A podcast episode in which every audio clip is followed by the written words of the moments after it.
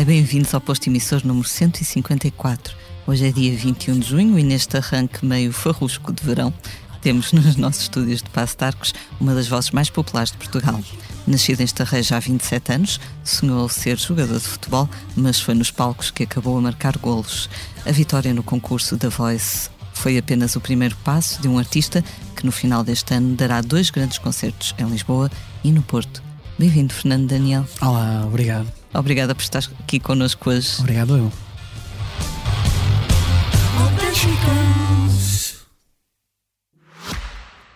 O posto emissor tem o patrocínio Heineken Silver. Viva música ao ritmo da Heineken. Agora podes ganhar bilhetes para Nós Alive, Brunch Electronic, Neopop e cartões Vale Fnac. É muito fácil. Compra uma Heineken e habilita-te a ganhar prémios diferentes em cada semana até 31 de julho. Preparado para viver a música ao teu ritmo com as Heineken Silver Sessions? Participa em heineken.pt. Os olhos que julgam sem saber. Dor que eu carrego e que acaba por prender. O silêncio que toma conta de mim. Quero que reparem que eu ainda vivo aqui. Sai ao caminho para depois. Como é que te sentes? Uh, assim como este arranque de verão. Hoje meio farrusco, acordei cedo, um, mas sempre otimista. Chegaste a Lisboa, não vives em Lisboa, vives em Ovar, chegaste a Lisboa hoje, ontem? Não, cheguei, cheguei, quer dizer, já era hoje, já era uma da manhã quando eu cheguei um, e vim com a minha família, com a minha filha com a minha namorada. Um, é uma viagem ainda longa, são mais ou menos 3 horas. Uh, e hoje também acordei cedo, daí deu este, este, estar farrusco, porque acordei muito cedo para ir à rádio também, portanto ainda estou assim a arrancar, aquele, ainda de arrancar. Aquele jet lagzinho, não é? Exatamente, exatamente. Tu vives em Ovar, ainda não sentiste a necessidade de te mudares para o Porto, se calhar, para teres mais, ou eventualmente até para Lisboa? Olha, eu acho que essa necessidade nunca surgiu e se bem me conheço, nunca, nunca irá surgir porque eu não dou espaço e abertura para que isso aconteça. Sinto muito feliz onde estou, uh, estou junto às minhas raízes. Não nasci em Ovar, nasci uh, em Aveiro, vivi muito tempo, sou natural de Estarreja, mas agora vivo em Ovar, na Praia do Furador. Mas estamos a falar de que é uma distância de, da minha terra natal de 15, 15 km, uma coisa mínima. Um, e sinto muito bem ali. Sinto que, que ali que são as minhas raízes, são ali as pessoas que me inspiram. Sinto que está ali o que, o que me mantém com os pés bem assentes na terra. Como eu gosto, eu gosto muito de sonhar, mas também gosto de ter os pés bem assentes na terra. Uh, acho que também é preciso dentro desta área. Uh, e conhecendo como conheço, nunca vou equacionar uh, vir ou para Lisboa ou para o Porto, porque eu prefiro lutar contra a corrente, uh, também vai, vai buscar um bocadinho da minha teimosia e da minha presença, um bocadinho lutar contra a corrente e uh, ser mais regionalista do que propriamente centralista, não é? E, um, ehm, e prefiro dar e criar com a minha imagem e com, com o meu trabalho ferramentas à minha região para poder trabalhar lá e ajudar outros a trabalharem a partir da minha região do que sair da minha região e abandonar assim a, a terra que me, que me fez ser quem eu sou, não é? E todas as pessoas que me apoiam acima de tudo para ir para os grandes centros. E andas bem na rua ou és parado a cada 5 segundos? Olha, eh, eu vivo, eu vivo na praia, no Conselho de Alvar, vivo na praia de Furador e é um. E é uma, é, uma, é uma cidade sazonal, ou seja, como tem praia, eh, durante o verão vêm muitas pessoas de fora, desde turistas, uh, turistas, e estamos a falar de turistas de pessoas de outros países, mas mesmo portugueses que vêm fazer turismo uh, até ao Alvar. Uh, e aí a cidade ganha, a vila ganha outro, outra, outra dinâmica e aí fica mais complicado de sair à rua, à avenida um, principal, que tem lojas, é aquela onde passa toda a gente até chegar ao mar. É um bocadinho difícil de andar em família e é uma coisa que eu gosto muito de passear nessa avenida até ir ver o mar e etc. Fica mais complicado. No inverno é a coisa mais pacata de sempre. E eu gosto porque eu posso ir à rua, às vezes vou ao lixo de chinelos e de pijama, estou completamente à vontade. Uh, as pessoas já me conhecem, lá está, mais no verão é quando pessoas de fora não estão habituadas a ver-me, criam mais aparato de inverno, como eu já, já há muito menos gente, as pessoas já me conhecem, já, a minha rotina é ali, vou ao cabeleireiro ali, vou jantar ou vou almoçar até aos, aos restaurantes da, da, dali da zona, seja, vou fazer compras ao mini mercado, coisas assim mais rápidas. Se as pessoas já me conhecem na zona, é muito mais tranquilo.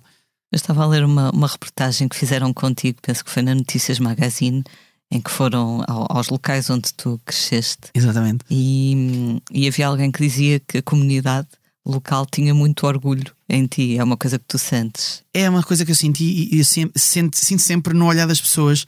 Um, também já começa a ganhar esta destreza de já separar como é que vai, ou seja, já começa uh, a adivinhar a abordagem antes da pessoa chegar.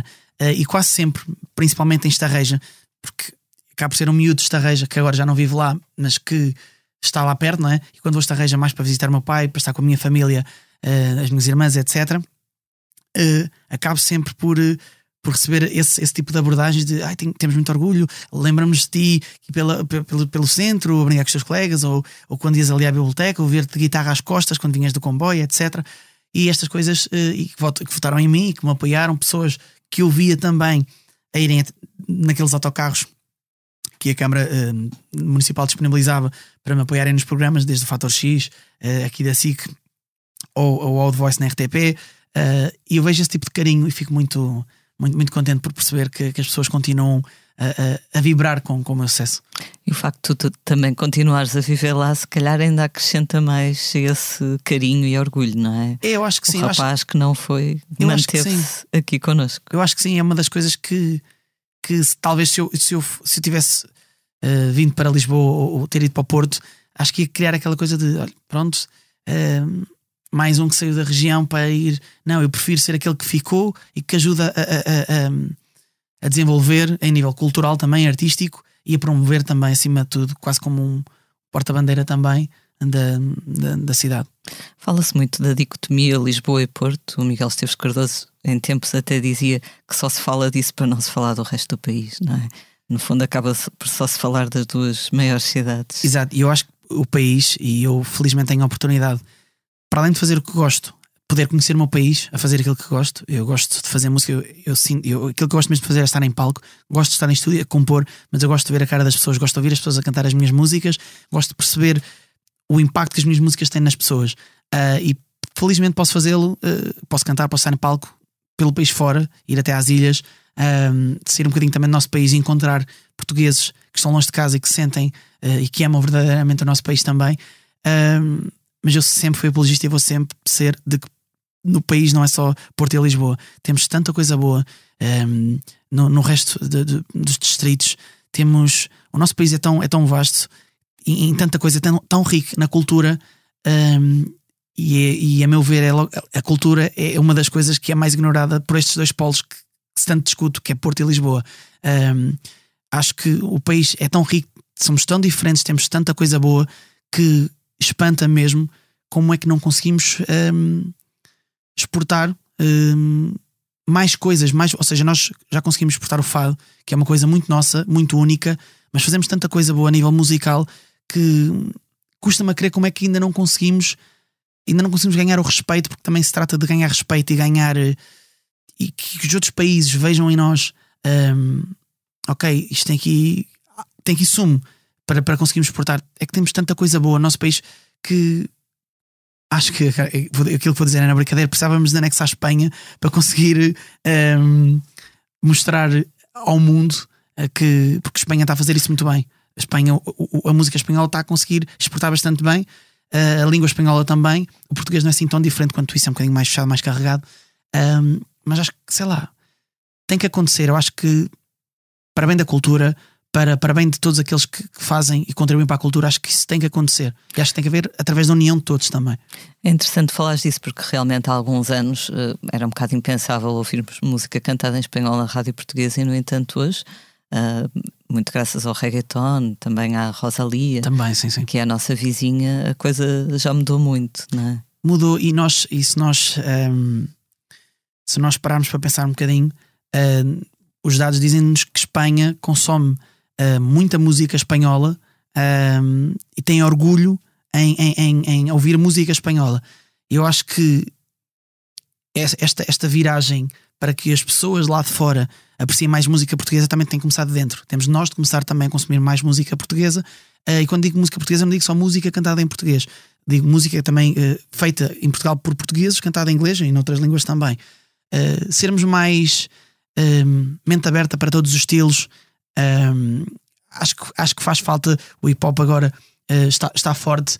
Uh, músicas com um beat mais afro estão agora uh, muito mais na moda também, com sonoridades bastante bonitas, como posso dar o exemplo do Ivandro, que está a conseguir ter, ter um sucesso incrível e muito, muito estrondoso. posso falar do Neninho Vaz Maia, que vai buscar um bocadinho o, o, o flamengo e a música cigana, ou seja, temos o pop normal, temos o fado, temos, temos música pimba. Eu, eu, eu, eu, não, eu não fecho os ouvidos, como costumo dizer, a, a, nenhum estilo de música, porque acho que temos tanta coisa boa e diferente que podemos passar a vida toda a, a, repetir música um, e, e termos sempre sentimentos diferentes. A música portuguesa está bem, recomenda-se, mas para se conseguir exportar isto lá para fora, nós cá dentro temos de começar a, a valorizar mais aquilo que temos, sem dúvida. Como é que definirias? Tu não, não fechas os teus ouvidos a nenhum tipo de música, como é que definirias a música que fazes? Pop? Uh, eu diria que a minha, aquilo que faço é pop, apesar, apesar de, de as minhas músicas, as minhas letras uh, serem inspirações, muitas vezes vou buscar aos meus pais, ao divórcio dos meus pais, tento um bocadinho uh, criar histórias na minha cabeça daquilo que vivi, não é? Tento sempre, às vezes, romantizar ao máximo, outras vezes dramatizar ao máximo, porque lá está, música é sentimento e acho que eu, se eu dramatizar ou romantizar demais uma situação, acho que vou estar a criar emoções nas outras pessoas, vou estar a, a apelar ainda mais ao, ao, ao, espaço sensitivo dessas pessoas. Uh, mas diria que sou um cantor pop que escreve sobre, acima de tudo, sobre coisas românticas, uh, mas não só. Uh, a malta costuma até caracterizar como um cantor romântico, a malta assim que me ouve mais nas rádios, mas se ouvir os meus discos vai perceber que é aquilo que mais se torna popular, mas eu não sou só isso. E és um romântico também na vida real. Ah, isso, isso, isso, isso posso dizer que sim. Aliás, às vezes até sou um bocadinho lamechas, não é? Eh, estava, estava a ler que o nascimento da tua filha depois olhar um pouco para, para trás, para a tua infância, daí também a inspiração do novo álbum passar pelos anos 80, 90, mas tu nasceste já em 96, portanto. Exato eh, as memórias que tens dos anos 80 já são em segunda mão, não é? É, eu acho que é, isto é engraçado porque hum, isto parte tudo de uma, de uma de um momento em que começamos a ver fotografias uh, depois do nascimento da Matilde, da minha filha. A Matilde nasce e foi aquela coisa de uh, pá, deixa cá ver se tem mais parecenças comigo, se tem mais parecenças contigo. Isto foi eu a falar com, com a Sara, com a minha namorada. Claro. Uh, e pronto, fomos à casa dos, dos pais da Sara buscar fotografias dela e depois fomos à casa do, do meu pai buscar fotografias minhas. E eu começo a reparar como é que seria nesta altura em que eu nasci. Ou seja, quando o meu pai foi pai, uh, quando, quando se tornou meu pai, como é que qual era a música que se ouvia, e depois faz-me retorcer um bocadinho. E um bocadinho antes, como é que seria? Então, toda a inspiração para este novo disco vem daí, vem de, dos anos 90 um, e do, do, do final, do, pá, década de 80, finais da década de 80 também.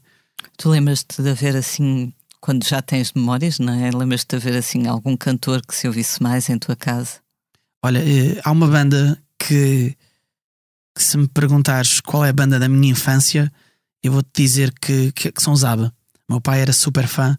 Um, eu, só, eu, eu só descobri muito mais tarde que eles tinham participado no, no festival da Eurovisão. Um, e, e o, meu pai tinha discos best-ofs deles e foi sempre uma coisa que se ouviu muito em casa. Em termos estrangeiros, em termos de. Depois, lá sei, eu costumo dizer que eu, eu sou um bocadinho filho de vários estilos, porque em casa sempre se ouviram coisas diferentes. As minhas irmãs ouviam Os Anjos um, e ouviam também Santa Maria, uh, ouviam Rita Guerra, ouviam.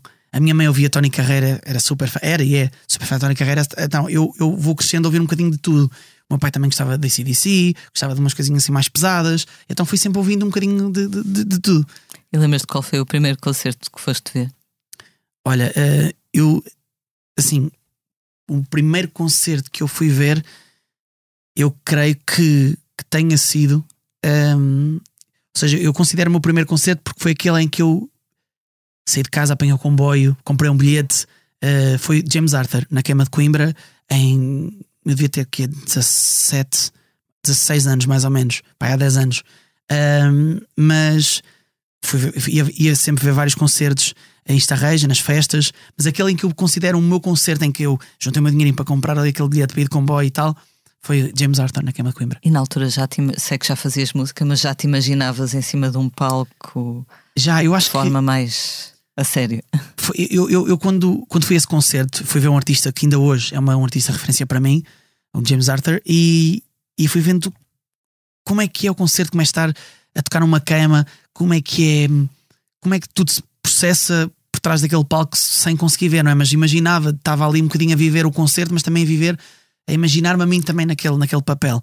Eu, longe de saber que são precisas há, há, duas pessoas só para fazer luz, duas pessoas para fazer som, duas pessoas para montar tudo. Há os stagehands que montam tudo, tudo o que é parte de antes do backline. Há, muita, há um processo enorme de, com muitas pessoas a fazer aquilo acontecer. Não é só o artista que faz o concerto. Há toda uma, uma, uma classe por trás eh, que torna o trabalho do artista ainda mais bonito. Um, e eu longe de saber que isso, que isso, isso tudo funcionaria assim. Hoje em dia tenho 19 pessoas na equipa para fazer os concertos um, e naquela altura eu pensei, ok, quatro, quatro músicos, um artista, pronto, deve ter um manager. E pronto, eles, eu, eu achava na minha cabeça ingênuo, pronto, os, os músicos um, estão a montar as coisas deles e na verdade eu durante muito tempo montei as minhas próprias coisas antes de ter uma equipa mais profissional, digamos assim, era eu que montava as minhas coisas, pegava, montava as guitarras, amplificador, piano, essas coisas todas para, para fazer o concerto acontecer em bares, em, em casamentos, em, em discotecas também. Portanto, é todo um processo e faz tudo parte da, da aprendizagem. Quando subiste ao palco do teu liceu para cantares no décimo ano, era uma equipa um bocadinho mais pequenina, não eras tu e os teus colegas? Exato, era, simplesmente era eu e mais dois guitarristas. E foi, foi um momento bastante engraçado porque num, num polivalente cheio eu não consegui olhar uma única vez para as pessoas por causa da vergonha. Claro. Tu começaste, há, pouco estavas a dizer que foste de comboio à queima de, de Coimbra. Foi também de comboio, creio eu, que vieste para, para participar no, no X Factor. Foi sim, senhor. Eu... Isto é questão dos transportes, sim, interessa-me. Não, não, mas é verdade. Eu lembro-me na altura, um, os, uh, os meus pais já estavam separados na altura e a minha mãe dava-me uma. Pronto, uh, a mesada que, que é.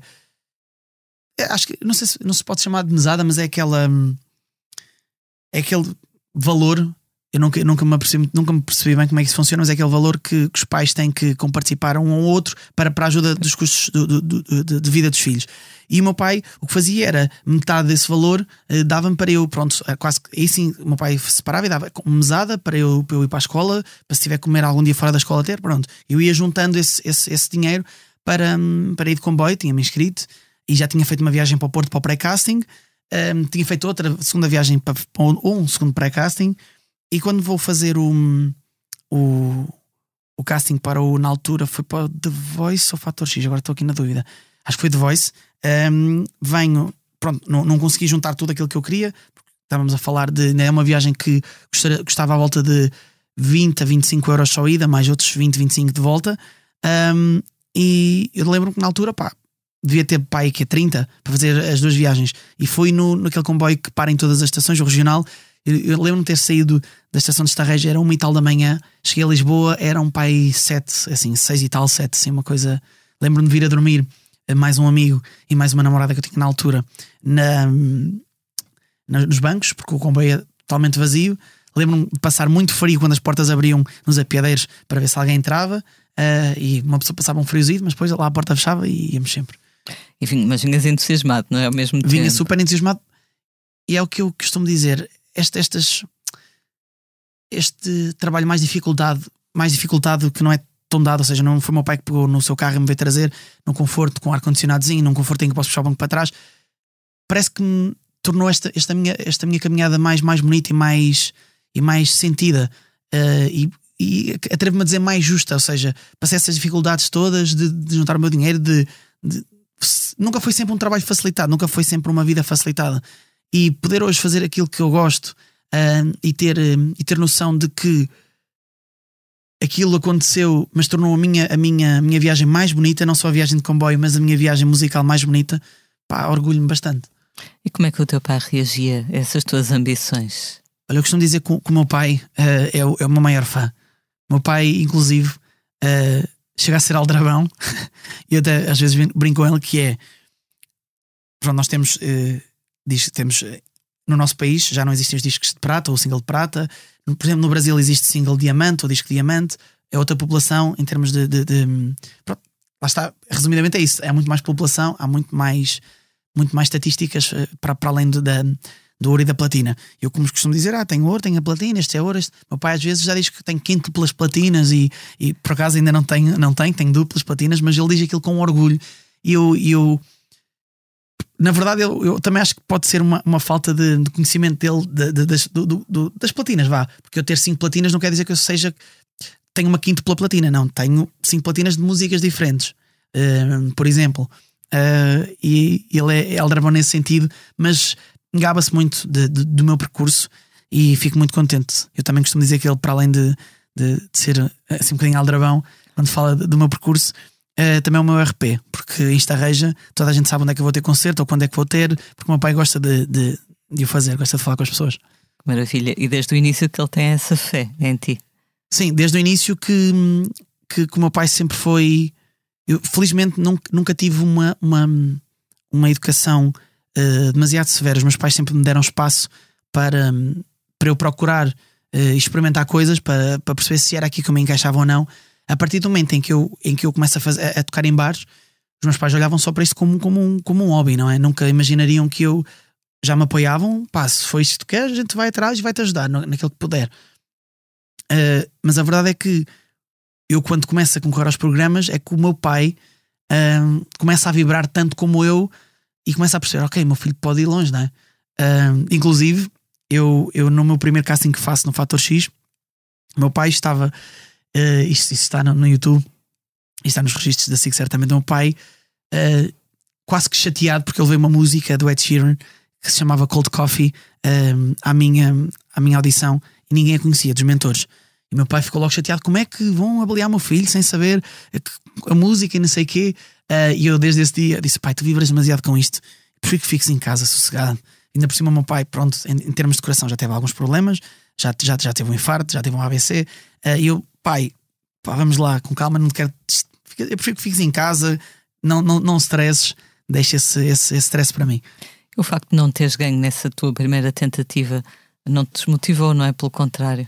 Muito pelo contrário. Eu, eu, o facto de eu ser teimoso e persistente, eu depois de um não, um, pronto, difere de pessoas para pessoas, não é? Mas eu quando ouço o não, um, não, não, não fico chateado para ouvir o não. Eu primeiro tento perceber porque é que aquele não me está a ser dado.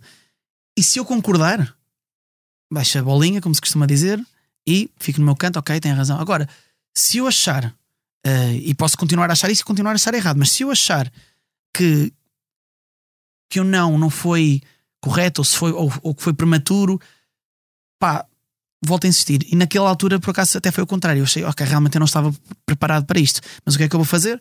Vou voltar a tocar em bares, em mais bares, vou começar a pôr vídeos no YouTube, vou começar a, a, a aprender a lidar com a crítica, a expor-me, a mostrar as minhas fragilidades, a trabalhá-las melhor em bares, discotecas, cafés, casamentos, na rua, e depois vou voltar a concorrer. Concorri passado um ano, uh, porque também sou um bocadinho impaciente e, não quis esperar muito mais. Correu melhor, fiquei em quinto lugar, quinto ou quarto lugar, na segunda minha passagem pela, pela SIC no Fator X. Um, e acabo por, dois anos mais tarde, volto a fazer exatamente o mesmo processo, mas de uma forma ainda mais intensiva, uh, e volto a, e concorro ao, assim ao, ao, ao Voice, que aí sim mudou a minha vida por completo. E começou a mudar bem cedo, não é? Com a prova cega, que se tornou depois a mais vista a nível mundial daquele ano. Exatamente. Foi o, o chamado de dar tudo, não é? Vais cantar a Adele, é mesmo para, para partir tudo. Sim, eu lembro-me que na altura eu tinha levado três músicas ao casting, tinha levado Nathan Sykes, tinha levado Sétima Legião, era a música em português que eles me tinham, tinham pedido uma música em português, eu levei Sétima Legião, porque eu não esqueci, e levei a da Adele. Curiosamente estava mais virado para, para a música do, do Sétima Legião, uh, por ser em português, por, por eu me sentir mais à vontade, por ter, ou seja, a questão de da dicção em inglês, ou seja, ia, ia cantar na minha, na minha língua mãe, tinha o trabalho muito mais facilitado. Só que o programa, e ainda hoje falamos nisso, que a produção ainda é a mesma agora enquanto mentor, que eles costumam dizer: pá, se a gente não tivesse dito para tu pensares melhor e se calhar levas a dar dela, olha que se calhar as coisas não tinham sido diferentes. E a verdade é que seriam totalmente diferentes, por isso é que isto também é bonito. É as pessoas contribuem que ter o seu contributo para, para, para tudo isto acontecer. Canto, isto, tenho 19 anos, canto esta música, na altura já estava a trabalhar, uh, estava a trabalhar numa loja de animais num centro comercial e começo a perceber que a minha vida estava prestes a mudar. As pessoas iam à loja só para tirar fotografias, para dar os parabéns. Uh, os meus patrões, sem saber o que é que se estava a passar, um, ehm, porque não acompanhavam, não estavam a acompanhar o programa. Entretanto, eu tenho que me despedir um, ehm, para ir para as galas em direto, onde era necessário estar mais, mais, mais tempo, ou seja, quintas, sextas, sábados e domingos. Um, e eles foram super amáveis, nem precisa dar dias à casa, aquelas coisas todas. Foram super incríveis comigo. Um, e acontece que eu aí começo quando deixo o meu emprego para trás, um emprego que era certo, não é? E para ir atrás deste programa e da vitória neste programa, é aí que também me dá outra, outra, outro abanão e diz: Ok, se eu estou a largar uma coisa que é estável, tenho mesmo que dar tudo. Eu quero se eu tenho, tenho aqui um empurrãozinho para, para que a minha a vida mude e eu efetivamente fique a fazer aquilo com que sempre sonhei. Uh, portanto, vou aproveitar. E aproveitei. E é claro que notícias do El Mundo a dizer que aqui já lá em Espanha a dizer que encontrar uh, o título naquelas letras gordas era a dizer encontramos. Não, nunca, nunca sabemos onde está um artista que possa encher estádios, mas acho, achamos que encontramos um. um da BuzzFeed News da Inglaterra, no Japão, Ryan Seacrest na América, estava uh, tipo uma rádio na Alemanha, estava tudo a acontecer muito, muito rápido. Um, eu sentia mesmo que tinha que agarrar esta oportunidade com unhas e dentes, porque efetivamente as viagens do, do, num comboio às tantas da noite, o esforço para, para juntar dinheiro para fazer as viagens, os bares, tudo isto tinha que, tinha que, tinha que, tinha que dar certo, tinha que fazer valer a pena tudo isto. Essa atenção toda também, ao mesmo tempo, eras tão, tão novo, com, com essa atenção toda sobre ti e essa pressão, no fundo, também não, não metia algum medo? Olha, metia, mas uma das coisas que eu que, que, que o divórcio uh, prematuro uh, para mim na minha vida dos meus pais me fez foi uh, o sentido de responsabilidade e de, e de como vivíamos no meio pequeno, as pessoas falam, não é? as pessoas comentam, olha, X ou Y divorciou-se, etc. Sempre, foi, sempre me habituei muito cedo até que, ok, os meus colegas na escola, olha, os pais divorciaram, não sei o quê, aquelas coisas, isso tudo fez com que eu ganhasse uma certa estaleca para, para tudo que fosse pressão vinda de fora, tudo que fosse um, um comentário menos bom, uh, tudo isso acho que acho que foi aqui até que o, o, que o divórcio dos meus pais me deu mais onde onde eu hoje utilizo essas coisas em termos de carreira, acho que foi, fui buscar ao divórcio dos meus pais essa coisa da pressão, da, da responsabilidade de, de um momento para o outro ter que me virar um bocadinho mais sozinho, de, de estar um bocadinho mais sozinho também.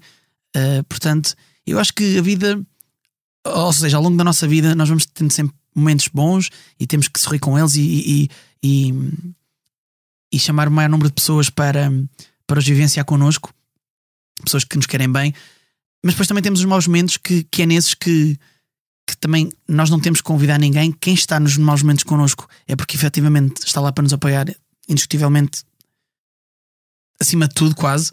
Um, mas é nesses momentos uh, de maior tristeza que nós temos que tentar virá-los sozinhos, porque isso no futuro vai, vai, vai ter impacto, vai nos ajudar a, ser, a, a sermos pessoas mais responsáveis, mais maduras, um, a saber lidar melhor com a pressão. Uh, eu acho que o divórcio dos meus pais fez, sem dúvida, foi, o, foi um, um dos fatores que, que, que mexeu mais comigo, sem dúvida. Tinhas 12 ou 13 anos? Eu tinha entre 12, eu não sei presenciava, mas tinha entre 12 e 13, sim. Tu tens duas irmãs, não é? Tenho duas irmãs mais velhas, uma diferença de 8 e 7 anos. Ok. Eras ali o, o caçula. O caçula, exatamente. Na altura, as minhas irmãs, que os meus pais divorciam, uma estava no Luxemburgo. Um, na altura foram as duas um, estudar para fora. Estudar para fora não, foram trabalhar, ou seja, no, no verão acabaram o 12 ano, iam trabalhar, foram trabalhar para o Luxemburgo, uh, para a casa de uma prima afastada que, que nós temos. Uh, iam ficar lá, iam juntar dinheiro para voltar para ir para a universidade porque os nossos pais não tinham essas possibilidades. Acontece que uma ficou lá, fez vida lá e voltou passado 10, 13, 12, 13 anos um, e já, já, está cá novamente. Um, e a outra foi, juntou esse dinheiro, voltou e, e, e licenciou-se em contabilidade e administração. Um, mas lá está, naquela altura em que os meus pais divorciaram, as minhas irmãs, uma já estava fora, outra estava a iniciar a vida dela profissional. Eu senti-me ali um bocadinho meio perdido, meio sozinho, meio abandonado, mas lá está. Foi nesse, nesse abandono, entre aspas, nessa solidão, que eu consegui um, ganhar essa, essa tal estaleca que hoje me permite enfrentar algumas coisas em termos artísticos e de carreira com, com outros olhos. E que começaste também a fazer música, não é? Com uma guitarra que te deram. Exatamente, foi a minha irmã que me comprou essa guitarra. A minha irmã que estava no Luxemburgo comprou-me essa guitarra numa das vindas dela a Portugal. Um, eu pronto, pá, eu já gostava de cantar, já cantava, a música foi sempre um escape. Um, acima de tudo, quando os meus pais discutiam, uh, eu para não assistir, eu fechava-me no quarto, ouvia uma musicazinha, lá está, ainda, ainda, ainda sou, sou, sou ligeiramente novo, um, mas ainda me lembro que tinha um Discman que, com, com, com os fones que ligava, punha o CD, muito, muito usava. Tinha Lembro-me que tinha um CD que me tinha sido oferecido, já não sei porquê, dos Green Day, que gostava de cantar, que era assim um bocadinho mais, com mais atitude, um, eu curtia de ficar no quarto a cantar. E a música aparece muito nessas fases, uh, parece como um escape, como uma companhia, como, como uma luz ao fundo do túnel. E quando eu recebo essa guitarra, a minha primeira coisa foi: ok, as minhas irmãs deixaram cá o computador, aqueles computadores ainda antigos, de torre, com um ecrã para trás e tal. YouTube, Internet Explorer, que já nem existe, acho eu. Pá, e ver tutoriais de net lenta que se fartava. Uh, mas era ver tutoriais, ver como é que se tocavam algumas músicas. Sempre ouvi dizer, a malta, a, a malta dizia-me sempre: Olha, experimenta o Dunas. O Dunas é uma música fácil, de GNR para tocar, não sei o quê. Uh, eu, só que ele para mim era complicado. Então fui achar uma música dos The Luminers, que é o, o Rei, acho que é assim que, que, se, chama, que se chama a música. Um, e, e só tinha dois acordes, que era Fá. E então comecei a tocar essa música Fá e Dó e comecei a, a, a, ter vontade. Ok, isto é um Fá, isto é um Dó, sempre, ok, isto é um Sol, isto é um Ré. Agora vamos buscar músicas em que tem um, um, um, Sol, um Dó e um Ré, que é fácil. Agora um Mi menor. Pronto, já dá para fazer aqui muitas músicas pop só com estes acordes. E pronto, e fui aprendendo assim. Que engraçado. A internet facilita muito, não é? Facilita, facilita. Se nós conseguirmos utilizar a internet para aquilo que é correto, acho que é uma, uma ótima ferramenta. Tu até criaste um projeto nesse sentido, não é? Um enredo que. Exatamente. Para sensibilizar as crianças, os, os jovens a, a tirarem o melhor da internet. O melhor proveito. Na altura, eu, eu, este projeto nasce com, com a Between. Eh, entretanto, já não, já não estou, já não estamos com este projeto. A irmão estava a tornar-se um bocadinho difícil conseguir articular um, esse projeto com, com a digressão, com a, com a turnê de altura, com o facto de eu estar prestes a ser pai, uh, a Sara já estava grávida e eu queria ou seja, queria ter um bocadinho de tempo para estar presente na, no, nos momentos mais cruciais, que é o início, para ajudar naquilo que fosse preciso e para acompanhar a gravidez. Queria, fiz questão de e consegui estar em todas as ecos, em, estar em todas as consultas. Um, então decidi pôr de parte um bocadinho esse projeto para ter tempo para iniciar a, a minha família. Mas nessa altura disseste que era importante evitar certos perigos e até disseste, uh, tentaste dizer aos miúdos, não é? que por muito que possamos apagar aquilo que escrevemos, pode haver sempre alguém que fez um, um print. Há muito, há muito isso na internet e inclusive eu tive, quando venci o, The Voice em 2016, ou seja, eu concorri em 2016, um, mas ali passar de 16 para 17, um, saem uns, uns prints na altura que, de coisas uh, que eu e não só, e na altura isso não foi perceptível, acabou por ser mais tarde, de coisas de, do Twitter que hum, nós tínhamos uma, uma, uma nós, em, em, casa dos meus pais tínhamos uma coisa muito, muito, muito engraçada depois dos meus pais separarem. É que, como era só eu e o meu pai e tínhamos três quartos livres, um, eu chamava muitos amigos para vir lá para casa, para me fazerem companhia, para eu ter. Pronto, e fazíamos muito aquela coisa que todos traziam os seus computadores e fazíamos LANs, uh, que era pronto, de CS, de Counter-Strike, ligávamos os computadores todos ao router, íamos jogando todos juntos e tal. Então tínhamos a PlayStation na sala e depois na mesa da cozinha tínhamos computadores. Então íamos jogando com os três, nem todos tínhamos computador, nem, nem todos tinham computador, por exemplo, eu jogava num computador deles, um portátil, porque o meu torre não dava. Um, e aquilo a gente ia, ia saltando, ou seja, estavam dois a jogar PlayStation, estavam pai três a jogar computador, e quem perdesse, ou seja, ia, ia sempre saindo um, íamos jogando assim. E acontecia muitas vezes que nós fazíamos o login nas nossas redes sociais no computador para estarmos a. Se, se, morrêssemos no jogo, para não estarmos ali parados a olhar, íamos até à net, fazer um scrollzinho, pronto. E aconteceu várias vezes termos as nossas. Um, as nossas contas ligadas do Twitter, Facebook, e aconteceu muitas vezes ter amigos meus a escrever coisas uh, que a meu ver, na altura éramos miúdos, era brincadeiras, algumas coisas eram paras, óbvio, mas acho que estávamos a passar pela fase da, da parvoíce. E havia coisas que, que os meus colegas escreveram que eu não via mal nenhum, longe eu de saber que ia ser famoso e que haveria alguém de, com, com, com, mau, com, mau, com íntimo para ir buscar uma coisa e tirar fora de contexto e, e fazer daquilo uma, uma, uma notícia e, e, criar ali polémica. Mas a verdade é que isso aconteceu e coisas que amigos meus escreveram, inclusive estão na terceira pessoa, ou seja, eu não falo de mim na terceira pessoa, ou seja, o Nando isto, ou o Nando aquilo, ou o Fernando isto, ou, ou ele isto, ou ele aquilo, um, foram tiradas de contexto e na altura foi o meu primeiro choque para as redes sociais e para, para o perigo das redes sociais. Uh, e eu, eu também escrevia coisas na, na, nos, nas contas deles, mas a verdade é, a diferença é que eles não, não, não, não se tornaram pessoas famosas e ficaram por lá perdidas, não é?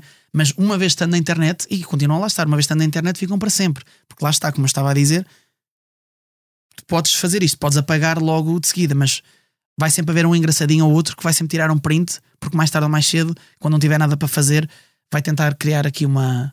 Então, se não gostar daquilo que tu fazes ou se não for com a tua cara, ainda pior. Vai sempre. Vai logo tirar print sem ler sequer para ver se tem ali uma informação boa para, para te tentar eh, estragar o dia. Vá. É a pior parte de, de seres conhecido. É a pior parte, sem dúvida. Estava, a ler so, sobre o teu percurso e, e, li que tu, e é verdade, né, que dentre os vencedores de, de, concursos de talentos, tu e o Diogo Pissarra são os mais bem-sucedidos, porque muitas vezes uh, as pessoas ganham, mas acabam por. Uh, o sucesso não corresponde a essa vitória. Qual achas que tem sido o, o teu segredo para, para seres bem-sucedido? Lá está, eu vou falar por mim não, e não quero dizer que as pessoas que não tiveram sucesso depois dos programas também não tenham feito. Mas a questão é que eu depois de acabar o programa, eu não me deixei encostar um, à sombra da bananeira, como se costuma dizer. Ou seja, fui logo atrás do, do, do, do sucesso. Ou seja, eu lembro-me de até ter passado muito puxado com a minha editora, porque logo no dia a seguir eu ainda não os conhecia lá nenhum. Eu disse: quando é que vamos para o estúdio? Quando é que eu vou lançar a minha primeira música? Quero lançar, não quero que isto, que esta febre se. que esta febre acalme, que, é, que era mesmo assim. Quero, quero, pá, quer mostrar música, quer mostrar às pessoas que, que não quer ser só mais um que vai a um, a um, programa de talentos e depois acaba por, por desaparecer. Uh, mas acho que depois tem a ver com muitas coisas, tem a ver com a sorte, que também se trabalha e também se procura. Uh, como eu costumo dizer, a sorte não, não aparece a quem fica no sofá a fazer zapping na televisão ou que fica atrás de um teclado a escrever sobre a vida dos outros um, ou sobre que este artista tem isto e eu não tenho. Pronto. Uh, eu acho que o fator sorte é importante, o fator imagem é importante, tudo é importante. O fator de tu um, quando eu digo imagem, não, não se trata só do aspecto, trata-se de saberes trabalhar aquilo que queres. Ou seja, tu quando sais de um programa de televisão, eu saí como concorrente, eu pensei muito bem na imagem que eu queria mostrar às, pessoas. Ou seja, é importante aqui também ser fiel. Ou seja, podemos criar um boneco e, e até acho muita graça a malta que, que na vida pessoal ou privada é uma coisa e artisticamente é totalmente outra. Uh, criar aqui uma, quase como um, um, boneco e acho que isso artisticamente é rico, tem, tem, tem conteúdo. Um, mas acho que quando, quando se acaba de vencer um, um, um, programa de talentos, as pessoas têm que perceber o que é que era o Fernando Daniel concorrente e agora o que é que é o Fernando Daniel artista. E eu, quando lancei a minha primeira música, não me fiz logo artista. Ou seja, acho que foi um processo ainda longo, porque eu, para ser artista, é preciso que as pessoas apreciem a minha arte. E, e, e, e apreciar a minha arte não são só os milhões, é as pessoas, é aquele impactar, é aquelas pessoas chegarem ao pé de ti e, ou dizerem que a tua música os salvou, ou dizerem que a tua música esteve presente num momento dos mais difíceis. Ou seja, é que Carte também um, se casa com, com, com, com, a parte espiritual, não é? E eu, quando acabo, quando acabo o, o, o programa, uh, pensei bem, ok, que imagem eu quero mostrar às pessoas? Ou seja, quero continuar a, a, a fazer versões para, as minhas redes e continuar a ser uma pessoa que vai só cantar versões para o resto da vida ou quero já começar a, a assumir que quer fazer música, a minha música quer ganhar um espaço porque acredito que há um espaço para mim. Ou seja, que espaço é esse? Ok, eu quando entro, e aqui para mim isto foi a parte mais difícil, um, eu quando entro no panorama e quando faço espera, já vi artistas como o Diogo Pissarra, como os Dama, como o Agir, como uh, David Carreira, como entre, entre outros, a fazer o pop, ou seja, músicas dentro do mesmo estilo, a partilhar a mesma base de fãs, o, o, o mesmo tipo de público comigo. O que é que eu tenho de diferente? Ok, eu se calhar com a minha voz consigo fazer coisas que eles não conseguem, então vamos por aí, deixa-me tentar mostrar às pessoas que eles agora têm aqui, se calhar, um artista que eh, em vez de chegar aqui, chega aqui, vamos apostar nisso, vamos, ok, há coisas que, que eu não vou deixar de fazer só porque os outros têm, por exemplo, o caso do Diogo, já tinha muitas tatuagens, eu já tinha tatuagens também, não vou agora as minhas tatuagens porque aquele músico tem tatuagens, ou na altura, por exemplo, já, já tinha um tipo cortes, cortes de cabelo, num homem é muito difícil tu teres. Variar, não é? variar. Há sempre. E depois tem a ver com a cara. Tu não vais só fazer um corte diferente e a, e a tua cara depois pode não, não casar bem com o corte. Ou seja, eu lembro que na altura tinha um, um corte de cabelo igual a um, a um, a um, a um dos rapazes, do, acho que eu era o Miguel ou era o Cristovinho, dos, dos, dos Dama. Vou mudar? Não, eu sinto-me bem. Há sempre pessoas, e sempre houveram pessoas, e, vai sempre haver pessoas a dizer: Ah, é só mais um ano a vida deste ou só mais um ano a vida daquele. Isso para mim, olha, entrar 100, sai a 200. Faço o meu percurso, estou contente com aquilo que estou a fazer inspiro pessoas. Tenho, felizmente, ainda não há muito tempo recebi um, um, uma, uma mensagem de uma pessoa que em que a minha música ajudou a que evitasse um suicídio.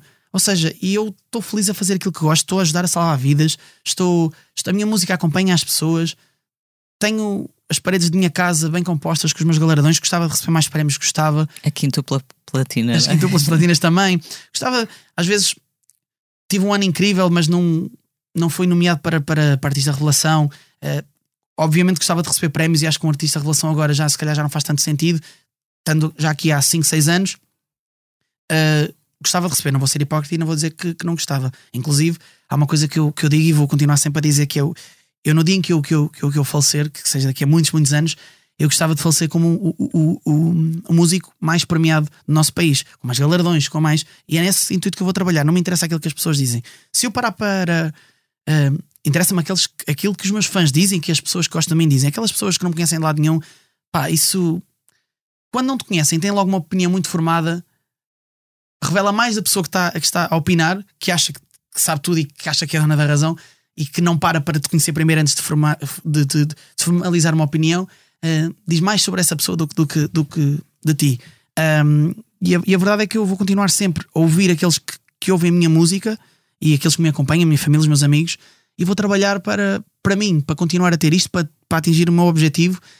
Um, e, e, vou continuar a fazer música que eu gosto e que as pessoas uh, que me apoiam gostam. Quando recebes mensagens como essas, assim tão, tão pessoais e tão importantes como a tua música ajudou-me a não me matar, por exemplo, isso ao mesmo tempo também é uma grande responsabilidade, não? Olha, é uma grande responsabilidade, mas também me alertou para outra coisa. Esta pessoa que me disse isso, não dessa forma, disse-me de uma forma mais leve, disse que a melodia da saudade, a música que eu fiz para o meu avô, uh, ajudou uh, da seguinte forma. Uh, é uma pessoa que eu, que eu conheço, que, que, tem, que, é, que é mãe, e disse-me: Eu estava a ouvir esta música e, e tenho, tinha, tenho pensado muito sobre, sobre tomar esta decisão, mas depois de ouvir a música, e já a conhecia, mas depois de ouvir a música com mais às vezes é aquele momento, é aquele segundo que faz a diferença, é aquele, é, há ali qualquer coisa que, o espírito absorve de maneira diferente. Que ela disse: Eu parei para pensar e como é que um dia, um dia o meu filho iria ouvir esta música a pensar em mim, sabendo que eu parti por, por, por outras razões.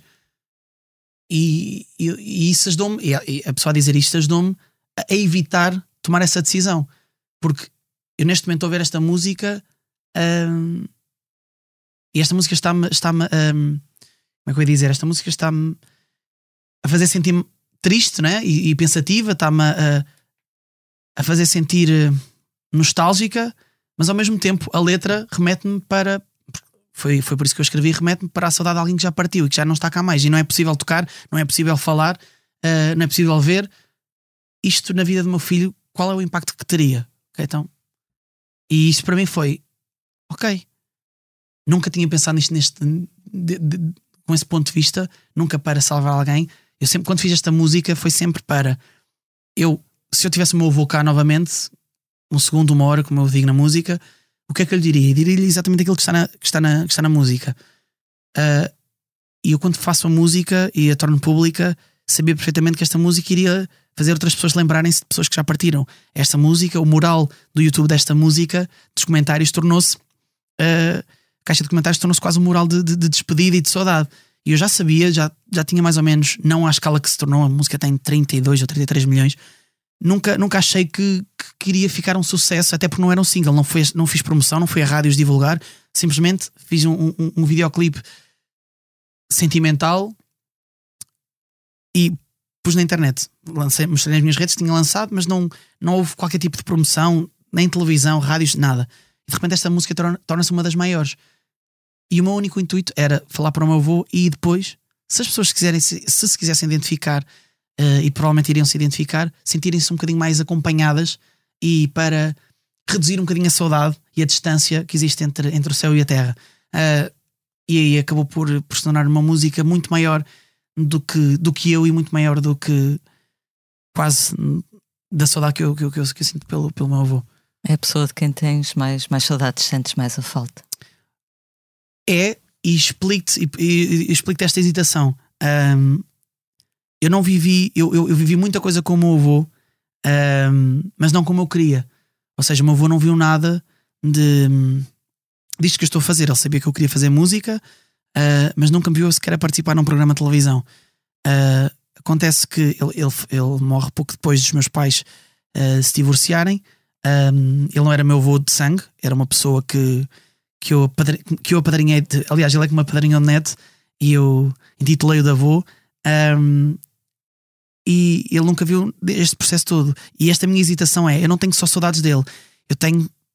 Sinto falta de, de o ver a ver tudo isto, de, de, de ficar feliz por mim. Gostava, eu sinto que onde quer que ele esteja, ele está feliz e orgulhoso e tem-me acompanhado na minha jornada e a proteger-me de, de, de, várias formas e sempre que consegue. Mas gostava de. Sim, ou, ou, seja, é um bocadinho aquela coisa de sinto saudade daquilo que não vivi, não é? Sinto saudade de o ouvir dizer: Olha, parabéns, gostei desta música, ou Olha, onde é que vais ter um concerto que o avô vai te ver? Sinto saudades de, de, coisas que eu não vivi, mas sei que, que iriam acontecer. Claro. Gostavas que ele tivesse também esse orgulho e que claro, pudesse estar sem dúvida, sem dúvida. presente, não é? Há bocadinho falavas de, dos artistas que criam quase uma persona diferente para, para a sua vida pública. Tu sentes que és muito diferente na tua vida pessoal e na, na tua vida artística? Não, olha que eu sou-te muito sincero e é, é, é, uma das coisas que, que, que agora o, o The Voice também me, me fez pensar um bocadinho uh, que não, não, não há muita diferença entre o Nando lá de casa e o Fernando Daniel artista. Um, sou exatamente a mesma pessoa. Claro que em casa sou muito mais. Uh, o meu foco é a minha família, é a minha filha, é o, é o meu pai, a minha mãe, as minhas irmãs, os meus sobrinhos. Mas quando estou fora, e inclusive há, há, um compromisso meu e da Sara, quando eu saio para trabalhar, eu não deixo de ser pai, nunca deixarei de ser pai. Um, mas há aqui uma coisa que é: eu tenho que focar muito mais no trabalho quando saio de casa um, e confio totalmente na Sara e dá-me uma tranquilidade enorme. Uh, é uma excelente mãe. Uh, e te, nós temos um pacto, falamos sempre por, um, por mensagem durante o dia, ela vai mandando fotos da Matilde, assim como eu faço quando ela tem que sair e, e tenho eu que ficar com a Matilde. Mas nós, quando estamos com, com a Matilde, só ligamos um ao outro por chamada por telefone se for realmente urgente, se for preocupante. Se não, deixamos uma mensagem se virmos que há uma chamada não atendida via vídeo no, no, no, no WhatsApp ou, no, ou no, Facebook, não, não me preocupo porque já é, já, já é um compromisso nosso. Ok, ela estava a fazer alguma coisa engraçada e eu queria que tu visses. Pronto. Quando é alguma coisa grave, ela liga-me por, por telefone. Uh, mas o, o, o Nando não é muito diferente. É mais profissional quando está fora de casa e quando está em casa é, é, é muito mais. Sou muito mais brincalhão, sou muito mais isto porque é que eu sou mais em casa e não sou tanto no, no, no, no, trabalho? Eu até sou no trabalho, não em palco. Eu em palco sinto que a brincadeira, ok, há momentos de, de, de brincadeira, claro, tem que haver para tornar a coisa leve, mas eu prefiro assumir uma cena mesmo séria em palco porque custou-me tanto chegar até ali e custou-me tanto uh, ganhar o meu lugar que eu não quero descansar, eu não quero tornar tipo o palco uma bandalheira, eu não quero tipo descontraído mais, porque descontraído mais leva a que eu deixe de ser profissional. E eu sei o quão custou viver esta vida de forma profissional. Portanto, tento sempre criar aqui uma, uma balança que me, que me permita uh, ser o mais lógico, lógico possível. E claro que o The Voice, enquanto mentor, eu achava, ok, vou agora vou ser um bocado mais sério, vou ser. Não. E às vezes eu, por mim, parece que estou na minha cadeira da sala. A cadeira do, do, do, do programa é a mesma da sala. Eu já vi outros programas do The Voice em casa antes de ser mentor e a minha postura é exatamente a mesma. Brinco, mando uma piada quando tenho que mandar, pico os meus colegas, porque adoro picar miolos, uh, pico os meus colegas na brincadeira, uh, mas sou exatamente igual. Eu acho que, que isso, isso, isso, é bom porque as pessoas já, já conhecem-te verdadeiramente, coisa que é um, se calhar um handicap da, daqueles artistas que se calhar vestem uma, uma, uma, uma figura, não é? Se calhar tem esse handicap de que as pessoas não o conhecem realmente, conhecem um artista, mas se calhar não conhecem verdadeiramente a pessoa. No meu caso, eu acho que consigo mostrar às pessoas que o artista não é tão longe, não está tão longe da pessoa. E é difícil esse papel de, de mentor de, de, concorrentes no The Voice? Olha, uh, é de uma responsabilidade muito grande, tendo em conta que estive do outro lado não há muito tempo. Uh, e, e, e, tendo em conta que são dos mais, um, um, um, dos casos com maior sucesso daquele programa. Uh, portanto, sinto que quando os miúdos lá vão, todos eles, ao início, procuram ter o mesmo final que eu. Ou seja, conseguir vencer, conseguir ter uma prova, se calhar, viral, uh, conseguir fazer uma música, conseguir ter uma carreira. Se bem que eu já tenho vindo a dizer aos meus colegas em off e, e vou continuar a dizer. E quando tiver a oportunidade de, se surgir, não vou forçar o assunto, mas se houver essa oportunidade, vou fazê-lo em, em direto também. Que, ou seja, não é algo grave, mas nós temos só de começar a pôr um bocadinho a mão na consciência aquilo que dizemos às crianças e às pessoas que vão aos programas. Porque muitas das vezes nós dizemos, pá, tu já tens uma, tu vais ter uma carreira, tu vais isto.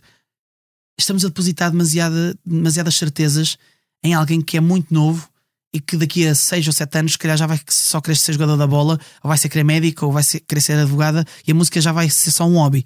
Ou seja, nós não vamos estar a, a, a criar ilusões.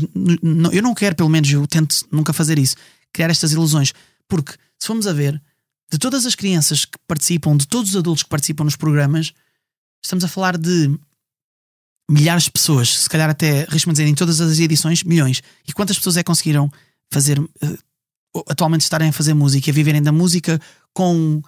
com mas claro que depois aqui divide-se em fazer música e não seres popular, ou seja, continuas a fazer a tua música, mas não conseguis sobreviver só com música, e depois tens aquelas que conseguem sobreviver com música. Uhum. Pá, estamos, vamos reduzir um leque de milhares de concorrentes a, a quê? 10 pessoas? 5, 6, 7? E se falarmos em, ou seja, se falarmos em, em, todos os programas, a todos os vencedores, que sejam tipo uma centena de vencedores de programas de televisão, voltamos a reduzir ainda tipo a 4, 5 que conseguiram efetivamente fazer alguma coisa. Ou seja, não, não vale a pena estar a criar demasiadas ilusões nas pessoas, nem crianças principalmente. Uh, o meu papel enquanto mentor é e sempre será ajudar aquelas crianças enquanto elas ali estão, enquanto quiserem vencer aquele programa. Depois do, do, do programa acabar, vencendo ou não, se tem acontecido, se continuarem a precisar dos meus conselhos para alguma coisa, cá estarei eu. Não vou ser eu a ditar se aquela pessoa vai ser artista ou não. É aquela pessoa e não é agora. É quando crescer, quando viver tudo e mais alguma coisa, quando quando tiver 18, 19, 20 anos já tem uma, uma, uma, e muitas das vezes nós vemos malta com 18, 19, 20 anos que anda completamente perdido e não sabe o que é que de fazer da vida. Se bem que aqui o país também não ajuda, não é? Mas não vale, resumidamente, e para, para terminar este, este, este assunto, não vale a pena estar a dizer à criança: vais ser um grande artista, uh, anda para a minha equipa. Não, anda para a minha equipa, eu vou-te ajudar a vencer este programa. Se vais ser artista ou não, vai depender só e unicamente de ti. Não vale a pena estar a pôr certezas, porque eu acho que depois, mais tarde, o que vai acontecer é que, num momento de impasse, de, na, na, vida dessas pessoas, dessas crianças que um dia serão jovens e depois adultos. Ei, pá, mas o Fernando aquele dia disse-me que eu ia ser artista. Pá, mas não está a funcionar. Então, então, mas se ele disse, ele tem razão. Eu, se ele disse, ele percebe de música, é porque é que eu tenho de ser. Se calhar tenho que abandonar este, este, meu, este meu contrato de trabalho que me dá aqui um, um ordenado fixo todos os meses para ir tentar a procura da música. Às vezes isso é o pior. Que é, se tens um trabalho certo e simplesmente a música não deu até ali, às vezes é, vamos aceitar que irá ser sempre um hobby, gosto muito de cantar porque a música não é só trabalho, a música também nos traz mais do que, do que dinheiro. Uh, e vamos, vamos viver com música dentro de nós, mas não vamos viver para a música, vamos ter outra coisa para viver. Pronto. Claro. Tu, tu venceste o The Voice, ganhaste um, um, contrato, começaste logo a editar discos, não é? Não quiseste que a febre hum. arrefecesse uh, e entraste no meio musical, que é mais ou menos o que tu esperavas ou houve, houve algumas surpresas? Olha, um, houve algumas surpresas, boas e más. Houve malta que eu achava que, que eram senhores do seu nariz e que os outros eram completamente hum, banais. Para, toda, toda, a gente era banais, toda a gente era banal para, para, para, para esses artistas e tornaram-se pessoas super humildes, super eh, preciso de alguma coisa, ajudo. E depois há pessoas que, que eu achava que eram, que eram super porreiras, super eh, disponíveis e tornaram-se pessoas meio que entregáveis, não é? Um, acho é, é um bocado. A, a, a, vida é só uma micro-sociedade, o, o, mundo da música é só uma micro-sociedade, não é? Um, do, daquilo que se vive lá fora, porque não deixamos de ser pessoas. E temos, todo, temos o nosso feitiço, temos os nossos, o nosso ego, qualidades, uh, e, e, vai fazer sempre com. Vai, vai sempre ser diferente de pessoa para pessoa e de, de músico para músico. Uh, agora, leva-me aqui só a tocar num ponto que é se fôssemos menos amigos de redes e mais amigos para apoiar a música uns dos outros, um, sem segundas intenções, se calhar conseguimos exportar mais a nossa música. Isto pode parecer estúpido, mas é verdade. Eu vejo muitas das vezes uh, malta a partilhar música uns dos outros, porque a seguir essa pessoa vai partilhar música. Aqui é um jogo de favores. Já ninguém partilha, ou pouca, são poucas as pessoas que partilham por efetivamente gostarem. Eu não vou partilhar nada nas minhas redes se eu não, se eu não, se eu não, não vou apoiar se eu não gostar e estou no meu livre direito para não gostar de alguma coisa. Não vamos apoiar só porque sim. Tem que haver tem que se gostar do, do que se está a apoiar. Por isso é que há público para tudo, por isso é que há gostos para tudo. Um, agora, coisas de ah, um, vou partilhar porque depois ele se calhar tem mais seguidores que eu e depois se calhar vai partilhar a minha. Já aconteceu também uh, no início, e não, não, não tenho qualquer vergonha em, em, em admiti-lo, que eu próprio, ok, partilhei a música deste artista, se calhar achei a música engraçada, mas hoje em dia se calhar já não partilhava, e na altura partilhei porque achei, ok, depois este artista, se calhar, quando eu tenho mais seguidores que eu e tal, depois se calhar dá-me uma forcinha que eu estou a começar a partilhar. E depois já acontece aquilo que acontece sempre, chapéu. Tô, eu estou nós, ou seja, estamos cá para ti, mas na verdade depois nunca, nunca, nunca estão, não é? Lá está a música enquanto microcosmos. Exa exatamente, exatamente. que acontece. Por isso é que eu acho que devemos apoiar mais de forma genuína e não devemos ter vergonha de dizer: olha, gosto muito de ti enquanto pessoa, gosto muito de ti enquanto artista, mas esta música acho que não está fixe. Se formos mais honestos uns com os outros, tornamos a nossa música melhor, tornamos, conseguimos criar, ser, ser mais certeiros naquilo que, que da forma como nos relacionamos, nos relacionamos com as outras pessoas e com os outros músicos e acaba tudo por ser muito mais transparente e muito mais saudável, a meu ver. Antes de começarmos a gravar, estavas a falar da, da escola que estás a, construir no, no Furador, no estúdio, uma escola de música. Uh, é um projeto em que estás muito envolvido, não é?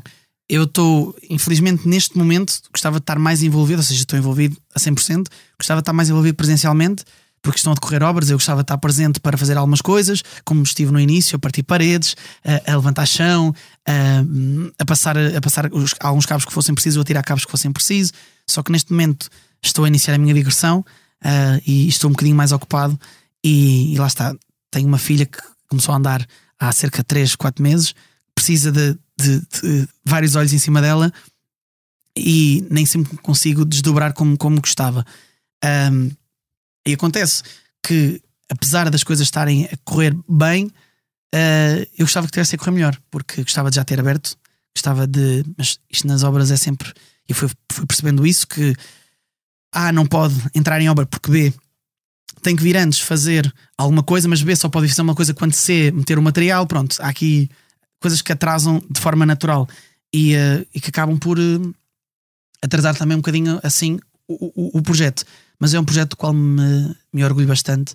São os meus estúdios, algo que eu já queria fazer, e nesses estúdios, uh, os estúdios estão preparados para eu fazer um videoclipe, para eu fazer dobragens de, de filme ou anúncio se for preciso trabalhar com marcas, uh, uh, estúdios de ensaios, gravação de, de orquestra e banda. tenho um espaço em que eu posso ser independente, ou seja, não precisar de ninguém, ou seja, não precisar deslocar e sim que as pessoas se desloquem. Daí eh, favorecer então o regionalismo e, e, e, e, não, tão, e não tanto o centralismo. Um, e acontece que tem uma escola inserida nestes estúdios que irá fazer a ponte uh, à, à, à, sala grande, porque a minha ideia aqui é abrir entre 10 a 20 bolsas uh, gratuitas, fazer audições uh, gerais, não é? Para, para essas bolsas. Um, e fazer com que pessoas que não tenham tantas possibilidades ou que não ter dinheiro em casa fosse um entrave para terem aulas e, e desenvolverem assim o seu, o seu talento. Um, daí servem as audições para separar o talento do que se calhar não tem, se calhar não tem tanto talento, um, ou se calhar não tem vocação para, é, é mais por aí até, uh, porque o talento depois vai-se aprimorando, tens ou não tens vocação, uh, e é tentar arranjar essa, entre 10 a 20 pessoas que têm a vocação, que têm algumas dificuldades e que por isso não iriam ter aulas, mas que ali naquele espaço as aulas serão uh, fornecidas de forma gratuita por mim com, uh, e lecionadas por, uh, pelos meus músicos e por professores contratados. Era uma oportunidade que também gostarias de ter tido quando, quando eras miúdo. O mote desta escola é mesmo essa. É, eu na altura gostava de ter aprendido um bocadinho mais, sem ser no YouTube, com a guitarra que a minha irmã me, me ofereceu mas meus pais, na altura, o meu pai não tinha, não tinha possibilidades também de, de me pagar aulas de, de guitarra e de me pôr numa escola. E eu não quero que. Eu, eu consegui, continuei a fazer o meu caminho e consegui ser músico por vários fatores. A persistência, a sorte, foram vários fatores que, que contribuíram para que eu hoje pudesse fazer música e ser artista. Mas nem toda a gente tem. Vai ter essa, essa sorte, toda a gente vai ter a mesma personalidade. Uh, e eu não quero que, pelo menos naquilo onde eu possa contribuir, que é no, no caso monetário, não quero que seja pela ausência de dinheiro que as pessoas vão deixar de, de explorar esse, esse, essa vocação. E pronto, e depois lá está. Vamos ver e que parte do mesmo princípio que parte enquanto mentor, que é destas 10, 20 bolsas, uh, não vão sair 10, 20 artistas, 10, 20 músicos. Aquilo que eles vão fazer com o que vão aprender lá é que vai dizer se eles vão ser músicos ou não. Seja, eu não vou pegar numa varinha mais, pronto, agora és músico. Pronto, agora és. Não. É com o trabalho, claro que eu depois, como é óbvio, irei sempre abraçar de forma especial aquelas, aquelas pessoas em que, que me demonstrem merecer mais ou que, ou que efetivamente têm ali uma estrelinha diferente, não é? Agora, e vou, vou apoiar de, sempre da forma que eu conseguir. E se acreditar que, fazendo a ponta ao, ao, ao, ao assunto anterior, vou ser honesto também. Se olha, pronto, correu bem, mas acho que não consegues evoluir mais do que isto. Se calhar a música vai, ficar, vai se tornar num hobby. Ou então é, é uma questão de honestidade. Então, olha, acho que tens aqui qualquer coisa, vou-te ajudar no que puder, mas na minha opinião acho que me devias ir por aqui. Pronto. É tentar um bocadinho apadrinhar, entre aspas, se sentir que alguém efetivamente tem, tem uma vocação fora do normal. Já tens nome para esta escola? Eu estou, neste momento, estou uh, uh, uh, em processo de. Tinha três nomes em cima da mesa, dois deles estavam, estavam já a ser utilizados, e eu, então o, o, outro nome que eu tenho, estamos só a certificar, antes de eu tornar público, estou só a certificar-me que não há estúdios com o mesmo nome para que eu possa. para depois não ver aquelas coisas de. Ah, deu o meu nome ao estúdio dele e tal, e ou etc. Portanto, é, é, é melhor assim. Sim, senhora. Falaste de estrelinha ali numa entrevista que tu achas que realmente ou se tem estrelinha de artista ou não se tem. Tu lembras-te quando é que sentiste que tinhas a tua estrelinha? Olha, eu, eu, eu não quero hum, de todo que isto sou presunçoso, mas eu quando comecei a cantar e a, e a levar a minha voz para sítios mais difíceis e a fazê-lo de uma forma, a meu ver, bonita, com potencial, e a arrepiar-me a fazer algumas coisas. Eu disse: Fogo. E lá está, não quero que isto sou presunçoso, porque uma vez em conversa com a Carolina Deslandes, uh, ela disse: Ah, ela, ela até se arrepia com, com, com, as próprias músicas, mas tipo, ela um bocadinho a brincar com a situação. Mas a verdade é que esse é um dos fatores para, para eu decidir se, se como single ou não. Ou seja, eu quando estou a ouvir uma, uma mistura final e, e tem, ou seja, arrepia-me isto ou aquilo, há um, um, momento ou outro que me faz arrepiar, isto para mim é um fator de, de diferenciador. Um, eu sinto que tenho essa estrelinha quando, das várias vezes no quarto fechado, cantava e sentia, sei lá, também eu sou um bocado sensitivo demais. Sentia vi, vibrações, sentia arrepios que, que me ok, espera, o que é isto? Será que isto é a tal estrelinha? Tipo, pá, foi aqui que começo a perceber que se calhar aqui há alguma coisa. Uhum. Tu, na, no teu novo disco, tens uma canção chamada Casa, na qual cantas também sobre a depressão, não é? Uh, penso que tiveste uma pequena depressão quando eras ainda bastante novito, no, no início da adolescência. Uhum. Desde então tens voltado a lidar com, com esta condição? Olha, uh, eu, eu, o divórcio dos meus pais trouxe-me essa tal depressão, apesar de me ter apoiado na música, uh, foi um bocadinho inevitável não chegar a esse ponto, porque foram várias coisas que me foram deixando tristes, triste, com falta de apetite, choro constante, a noite sem dormir, o facto de eu chegar à escola e ver toda a gente os pais a levarem os filhos à escola e eu a vir sozinho, os pais a ir buscar os filhos a à escola e não ter ninguém à minha espera para me ir buscar. Um, nas, nas, nas, visitas de estudo, uh, os miúdos todos a levarem, por exemplo, uh, comida que as mães faziam. O meu pai, como não era muito bom cozinheiro, eu não conseguia, se calhar tinha que comprar e não era aquela coisa. Ou, ou, ou levar aquilo já feito, os pacotes de batatas e tal, não era aquela coisa caseira das mães. Pequenas coisas que, faziam, que me faziam pensar enquanto miúdo. Uh, via algum, às vezes aniversários aqui ou lá, mas que eu não tinha como ir porque também não queria aparecer sem presente. Uh, e o meu pai não, não era um. Naquela altura era um luxo. Se calhar ir a comprar um presente para oferecer um amigo, então não queria chegar de maneira, então não ia. Pronto, o facto de. Ou também não tinha alguém para me levar porque o meu pai estava a trabalhar. O facto de estar. O meu pai às vezes trabalhar por turnos e eu passar duas semanas sem ver o meu pai, miúdo, 13, 14, 15 anos, ia para a escola e vinha sozinho. O meu avô aí também, quando chovia, vinha-me buscar e levava-me à escola, por exemplo, ele era, ele era taxista. Um, e a depressão aparece uh, nessa fase. Uh, e hoje em dia, o, ca o não era para ser uma, uma, uma, música autobiográfica, mas quando eu começo a escrever, começo-me a perceber que estou a falar. Não é uma história que eu estou a imaginar, eu estou a falar mesmo daquilo que eu vivia e daquilo que eu ainda hoje vivo. Isto porquê? Não, não, não, não, não, não sinto, porque é bem diferente. Um, não sinto que esteja depressivo ou que, ou que esteja numa depressão, mas há sempre um, um, um amargo que fica, uma, uma sensação de de, de tristeza muito, muito profunda que só em certas ocasiões é que tu bates lá um bocadinho, mas voltas outra vez para cima. Um, e a depressão, o que, as mazelas vá, que, me, que me deixou foram os ataques de ansiedade. De vez em quando tenho um outro ataque de ansiedade, em que ando mais nervoso e que não consigo controlar tão bem eh, as minhas emoções. Um, mas o Casa fala sobre isso de uma forma de uma forma poética, vá, uh, mas também casa, agora do verbo casar, casa a, a, depressão com o mundo da música e, e este este este backstage também que existe na música e, e, das emoções que existem aqui por detrás. É uma música com várias falas uh, meias uh, chamadas postas de pescada, mas assim muito, muito, muito escondidinhas, sutis. sutis e de forma poética, assim. Mas quando estavas, eh, pronto, assim, tristonho, naturalmente desanimado, eras miúdo, sentiste apoio na escola? Olha, eu, eu, eu hum. lembro-me que as professoras todas começaram a perceber-se que eu ficava, estava muito mais apático.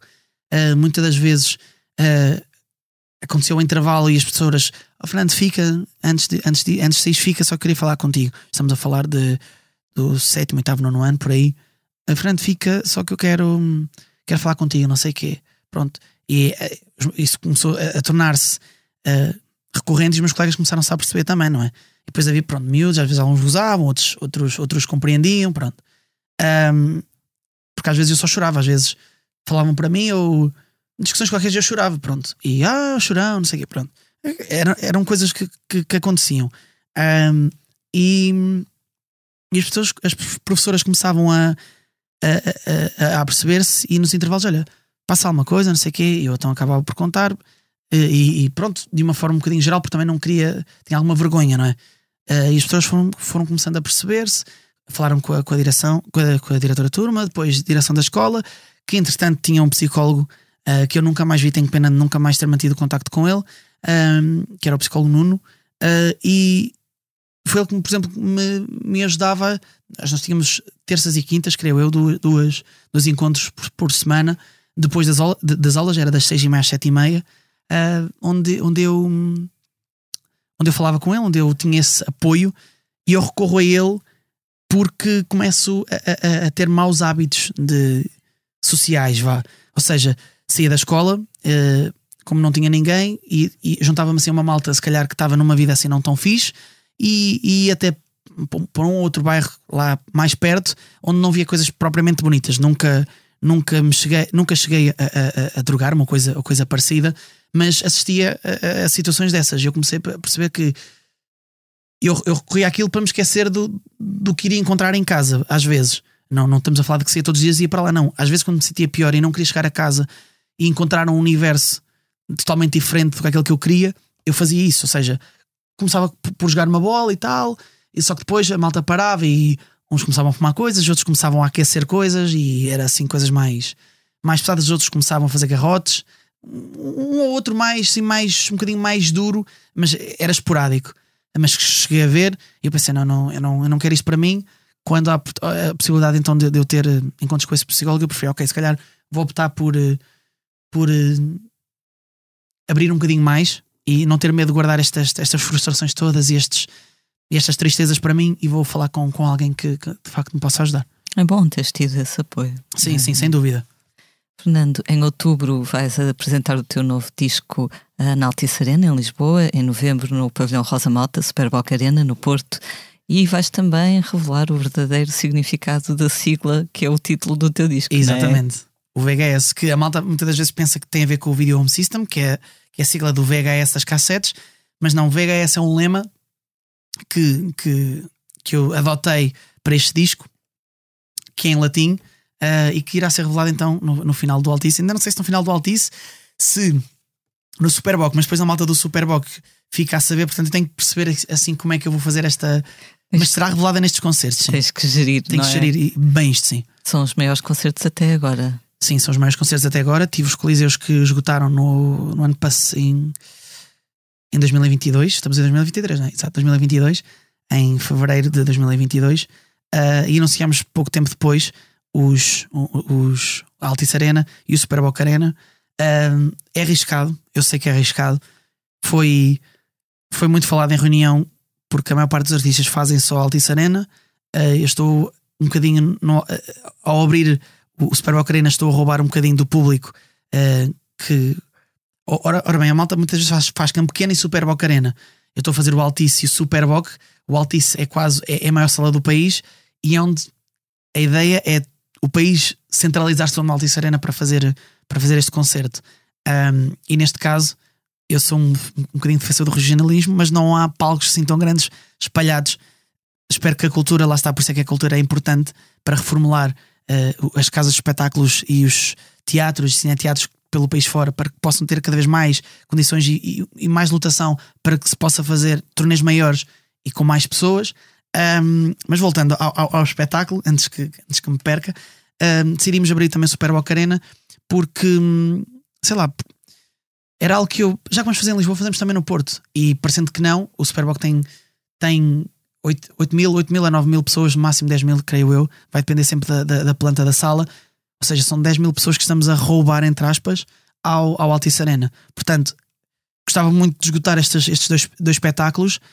Tenho a, a, plena noção que não é fácil. Já esgotar um Altice é muito difícil. Agora, esgotar um Altice e meio, vá, que é que praticamente que é, o Altice tem praticamente 20 mil pessoas. Estamos a falar do Altice mais o Superboc.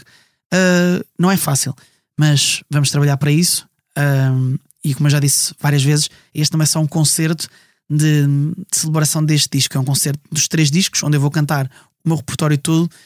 A meu, é, é, aquilo que estou a tentar fazer é que não fique nenhuma música de fora, uh, ou seja, o que posso fazer é fazer um medley de duas ou três medleys de duas músicas em cada medley para fazer pronto, para dar às pessoas um bocadinho de tudo aquilo que elas já ouviram eh, desde 2017.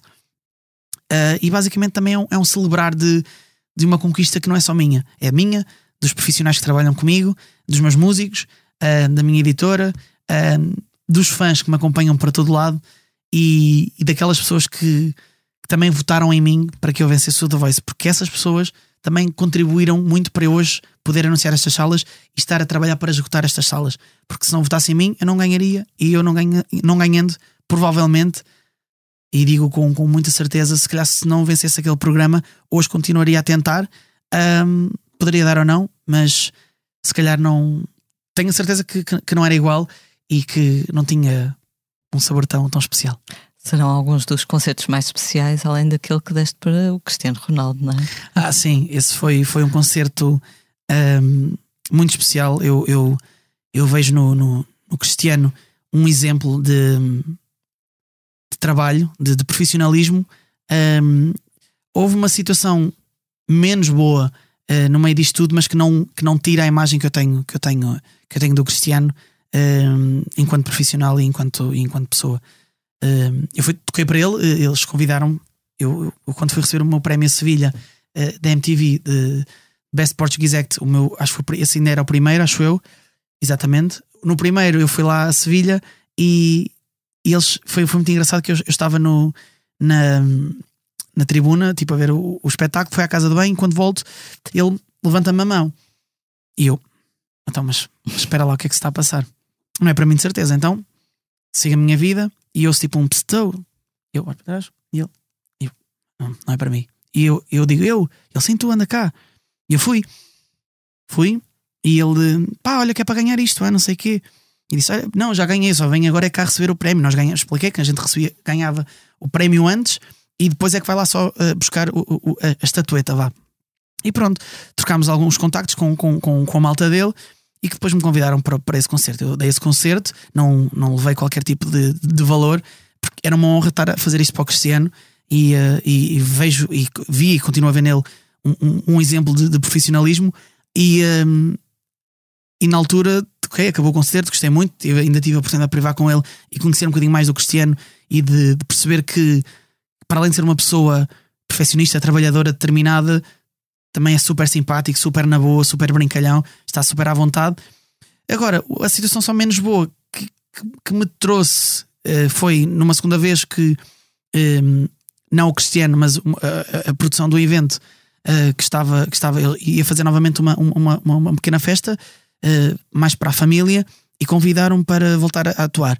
Disse ok, é X, Uh, na altura, fiz, por ser para o Cristiano Ronaldo, não aumentei o preço, como, como se calhar outras pessoas poderiam fazer. Ah, tem dinheiro, é, é, é milionário, vamos lá por aqui. Não, fiz exatamente o preço que está estipulado, que se toda a gente for ver ao portal das finanças, é o preço de um acústico, era aquele preço. Um, e, um, e, e, e desse preço, ah, ok, então a gente diz alguma coisa. Ok, acabaram por dizer, ah, uh, não vale a pena porque é para, para, estas pessoas, é para poucas pessoas, não vale a pena estar, estar a pagar o valor e não sei o quê, fica para uma próxima. E acontece que um, eu vejo nas redes sociais que acabaram por convidar um, outras pessoas que acabaram por ir de forma gratuita um, e, e, nada, e nada contra. Uh, mas fiquei um bocadinho magoado com a situação. Uh, mas tenho a certeza que isto nem sequer chegou ao Cristiano. Ou seja, ele nem sequer tem tempo sequer para pensar se em contratar este ou, ou, aquele. Ele se calhar tem um leque de artistas que gosta, passa e depois a produção do evento faz claro. o que bem lhes apetecer. Uh, mas pronto, foi uma sessão, foi um, um, gostava de o rever novamente, gostava de, de, de privar com ele novamente. Uh, desta vez, se calhar, com menos vergonha do que, do que tive na primeira vez que fui tocar para ele.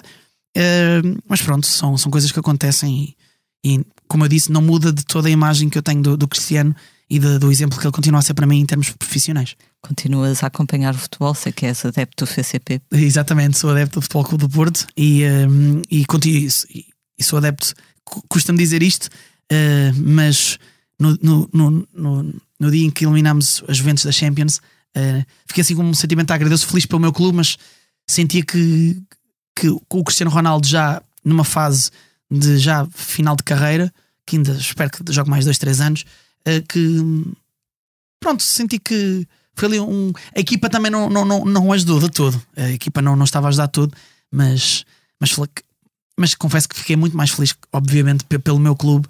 Admiro bastante uh, o, o, o, meu clube. Uh, foi o meu avô que fez, o meu avô materno fez de mim portista com equipamento do Deco, o número 10, quando eu fiz 10 anos, e desde então não, não penso, não penso noutra, noutra cor. A simbologia estava lá. É? Exato, a simbologia estava lá e, e, e gosto bastante de, da forma como, como como é toda criada a mística à volta deste clube do Porto, a, a raça, a ambição, o querer. Um, e acho que temos um treinador que muita gente critica porque ou é arruaceiro, ou é, ou é mal encarado, ou é isto. Eu, eu, não, eu não vejo o Sérgio Conceição dessa forma, eu vejo o Sérgio Conceição muito competitivo. Uh, e pessoas competitivas não gostam de perder. E eu prefiro uma pessoa que, quando não gosta de perder, que fique chateada e que berre com todos, e eu li, ok, esta pessoa é assim, do que uma pessoa que diz, diz ser super competitiva, diz que não gosta de perder, mas quando perde, fica, cria sorrisos. Para mim, há aqui uma coisa. Ah, eu, eu, confio mais na pessoa que berra com toda a gente e diz: Não, não, não sei o quê, isto tem que ser assim assado, ou jogamos mal, não sei o quê, e manda vir, do que uma pessoa que fica: Ah, não, está tudo bem. Preocupa mais esta pessoa que diz que está tudo bem. Portanto, acho que o Sérgio Conceição tem feito milagres uh, tem feito uh, às vezes omeletes sem ovos uh, com, com, com o meu clube.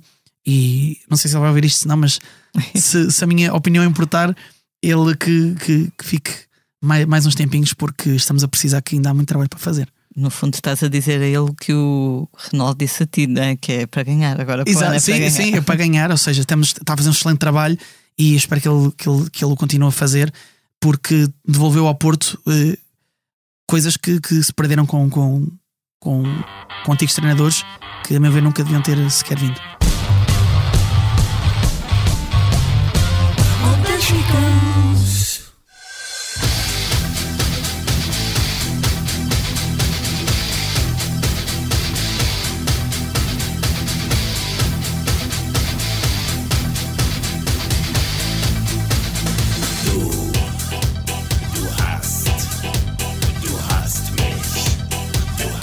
Bem, vamos agora falar dos temas da semana. Os últimos dias ficaram marcados pela polémica em torno dos Rammstein.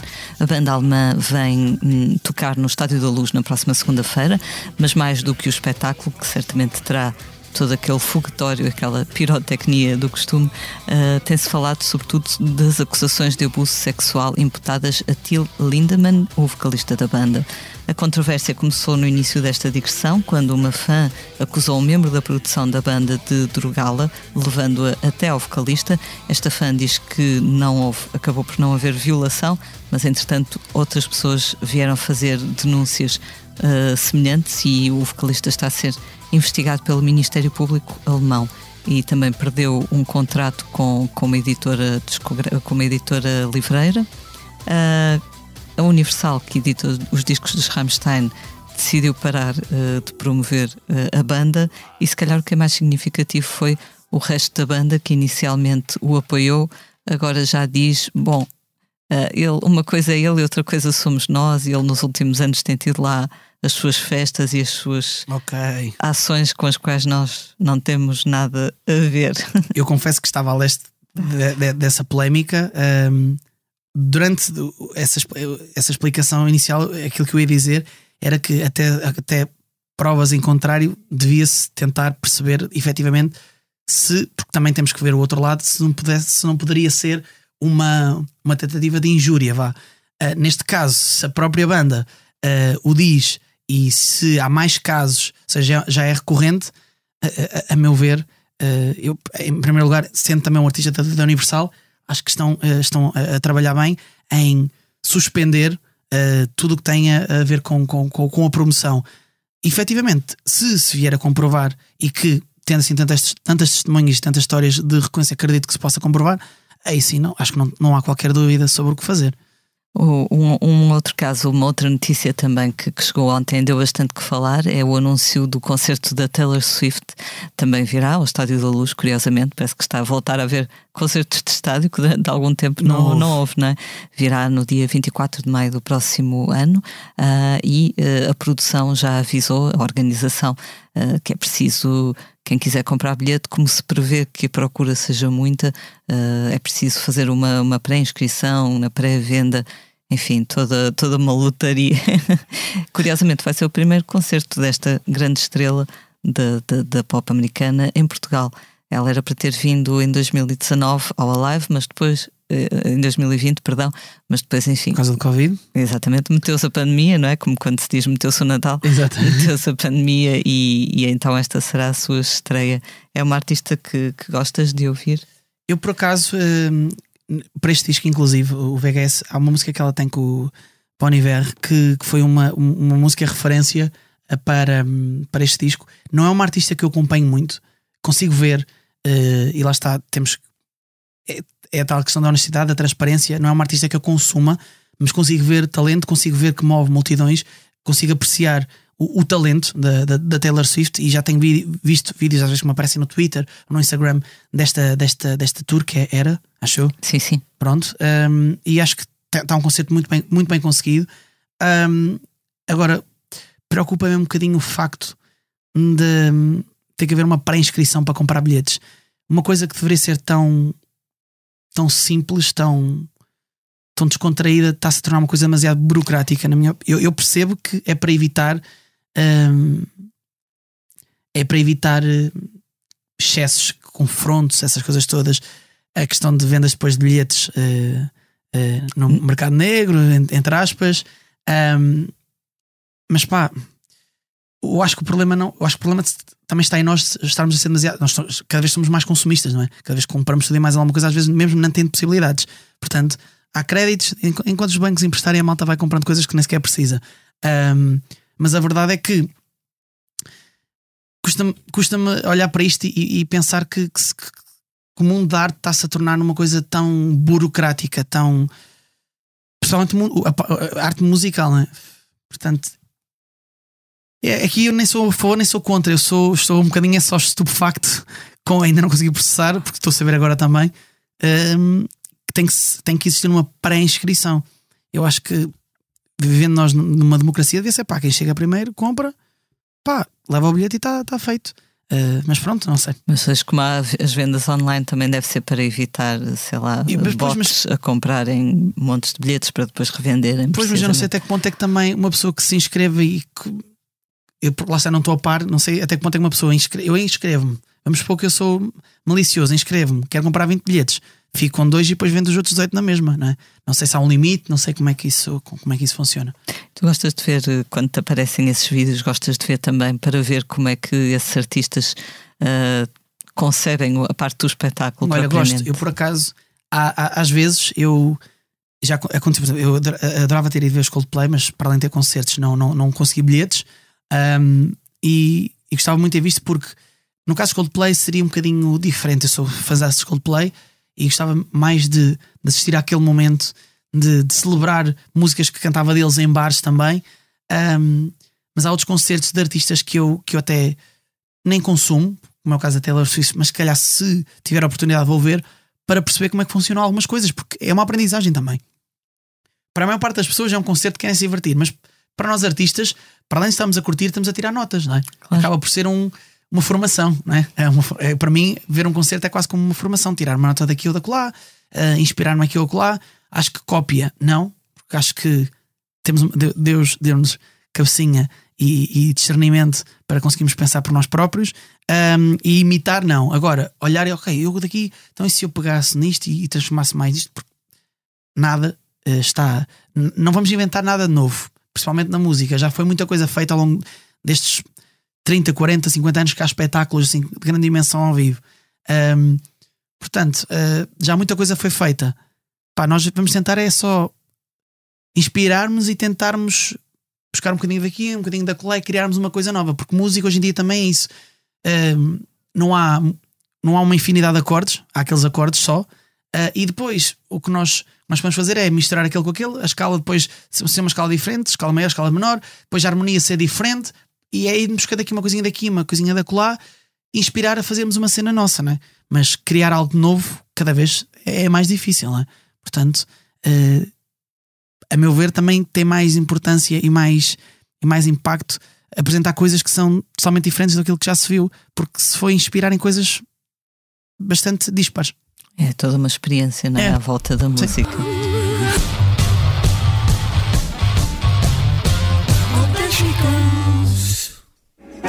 em caras de presidentes, em grandes beijos de amor, em dentes, pernas, bandeiras, bomba e Brigitte Bardot.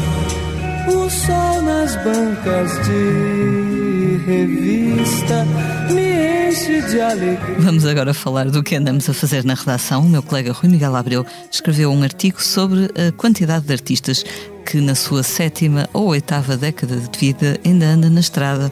Há poucas semanas tivemos cá o Chico Buarque e o Bob Dylan, em poucos dias, em Lisboa e no Porto. No outono, Caetano Veloso também vai dar cinco concertos por cá, mas ele já avisou que esta deverá ser a sua última digressão voando e que a partir de agora, quem quiser vê-lo, vá ter com ele à Bahia. Eu encarei isso como um convite, não sei se foi. Vou lá tocar a campainha do senhor. No site Blitz podem ler um artigo sobre a importância dos artistas veteranos no meio da música, não só nos concertos que continuam a dar, mas também no que diz respeito ao valor do seu catálogo de canções. Isto porque aparentemente as empresas de investimento estão a apostar sobretudo na aquisição dos catálogos de artistas ou que já morreram ou que já estão muito, muito veteranos. Caso para dizer que, que velhos são os trapos, não é? Olha, eu acho que sim. Eu acho que cantar é. Se temos uma oportunidade aí, então essas, esses enormes artistas que, que acabaste de mencionar, se ainda se sentem capazes de o fazer, acho que, excepto o Caetano, que pelos vistos vai preferir agora continuar a fazê-lo, mas evitar estas afamas todas de viagens, aeroportos, isso e aquilo e lá. Um, eu acho que eu pelo menos falo por mim, eu, se me derem a oportunidade de eu cantar e se eu tiver corpo e voz para cantar, eu vou cantar até o meu último suspiro. Porque a importância da música, o impacto que a música tem na vida das pessoas, na nossa própria. Às vezes as pessoas pensam que eh, as nossas músicas só têm impacto na vida delas, mas a verdade é que quando estamos em cima do palco, as nossas próprias músicas fazem-nos, durante aquela atuação, reviver, perceber o que é que, como é que chegamos ali, o que é que já vivemos para chegar ali, também tem impacto em nós.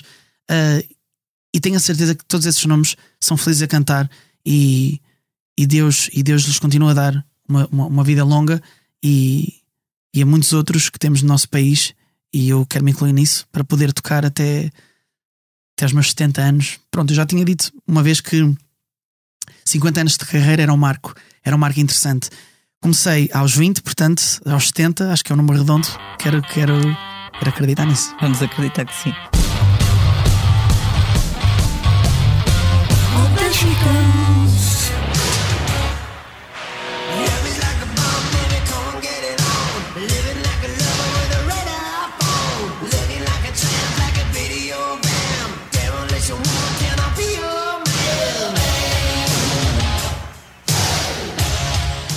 Vamos agora falar dos concertos da próxima semana. Esta quinta-feira, dia 22, Miguel Araújo toca no Convento da Cartucha, em Caxias. No dia 23, sobem ao mesmo palco Tatanka e Tiago Nacarato. Ambos os concertos fazem parte do festival Soam as Guitarras. Na sexta, dia 23, há dose dupla de hard rock no Passeio Marítimo de Algés, com Motley Crue e Def Leppard. No mesmo dia, Adriana Calcanhoto termina a sua digressão portuguesa com um concerto no Teatro das Figuras, em Faro. Sábado é dia da Real Pride na Praça do Comércio em Lisboa, com Blaia e Tripas Coração, entre outros. Na segunda-feira, os Rammstein, lá está, aterram no Estádio da Luz em Lisboa. Na terça, dia 27, começa o Festival Jardins do Marquês em Oeiras com Michael Bolton. Na quinta-feira, dia 28, Maria Betânia Maninha, de Caetano, estará no Pavilhão Rosa Mota no Porto. No mesmo dia, Jorge Palma toca em Évora e em Lisboa começa o festival Evil Live, com Pantera e Alter Bridge no primeiro dia, 28, Slipknot e Papa Roach no segundo, dia 29. Fernando Daniel vai estar no Arreal de Benfica. Vou estar no Arreal de Benfica já amanhã, dia 22. Dia 20, agora no dia 24 vou estar em Figueiró dos Vinhos. Vou estar em Lousada no dia 30 Uh, dia 1 de julho vou estar em Câmara de Lobos, vou estar na Festa dos Tabuleiros em Tomar no dia 6, Almodóvar dia 7 de julho, Vila Flor dia 9, por aí fora, Mel Marés Vivas dia 16 de, de, de julho no palco principal, uh, um dia em que vai ter ainda Black Eyed Peas, vai ter The Script, um, e acho que estou-me a esquecer de alguém. Peço desculpa, não sei quem. Se for português, está a perceber o que eu estou a dizer, portanto peço desculpa diretamente. Se for inglês, não vai perceber aquilo que eu disse, portanto não faz mal. um, e, e, pronto, vou ter uma, uma, uma, uma, carrada de concertos este verão. Limitei este ano os concertos a um número de 40 concertos. Nos, nos, anos anteriores as coisas tinham sido quase o dobro, ou seja, 83, 85, 70, 75. Um, desta vez decidi limitar porque tenho dois concertos para, para preparar e preciso tempo para os preparar, já estão a ser preparados, serão concertos únicos. Estou a, a referir-me ao Altice Arena no dia 14 de outubro e ao Superboc Arena eh, no dia 11 de novembro. Altice Arena, 14 de outubro em Lisboa, Superboc Arena, dia 11 de novembro no Porto. E tens a bebê em casa também, não E é? tenho uma bebê em casa cá estar presente também nestas datas, quase todas.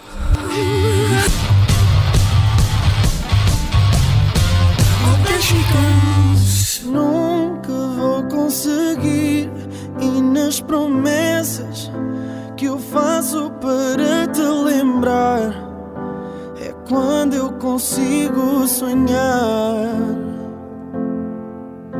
com tudo que foste para mim e é nos meus dias maus quando já não sei. Muito bem, chegamos assim ao final de mais um posto emissor. Fica o nosso agradecimento ao Fernando Daniel. Muito obrigada Obrigado eu. por teres vindo até cá.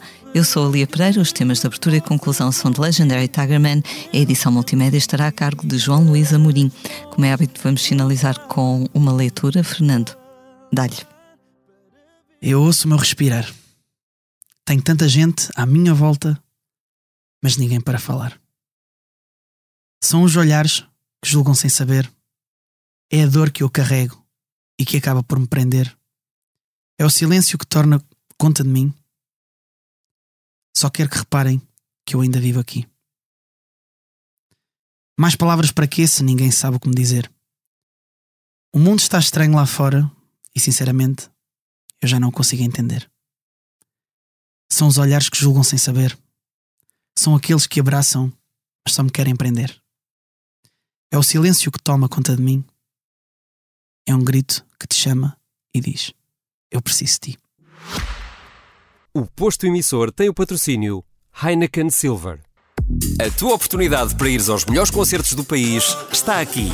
Ganha prémios ao teu ritmo com as Heineken Silver Sessions. Bilhetes para Nós Alive, Brunch Electronic, Neopop e ainda cartões Vale FNAC. É muito fácil. Compra uma Heineken e habilita-te a ganhar prémios diferentes em cada semana até 31 de julho. Participa até 31 de julho em heineken.pt e habilita-te a ganhar prémios ao teu ritmo.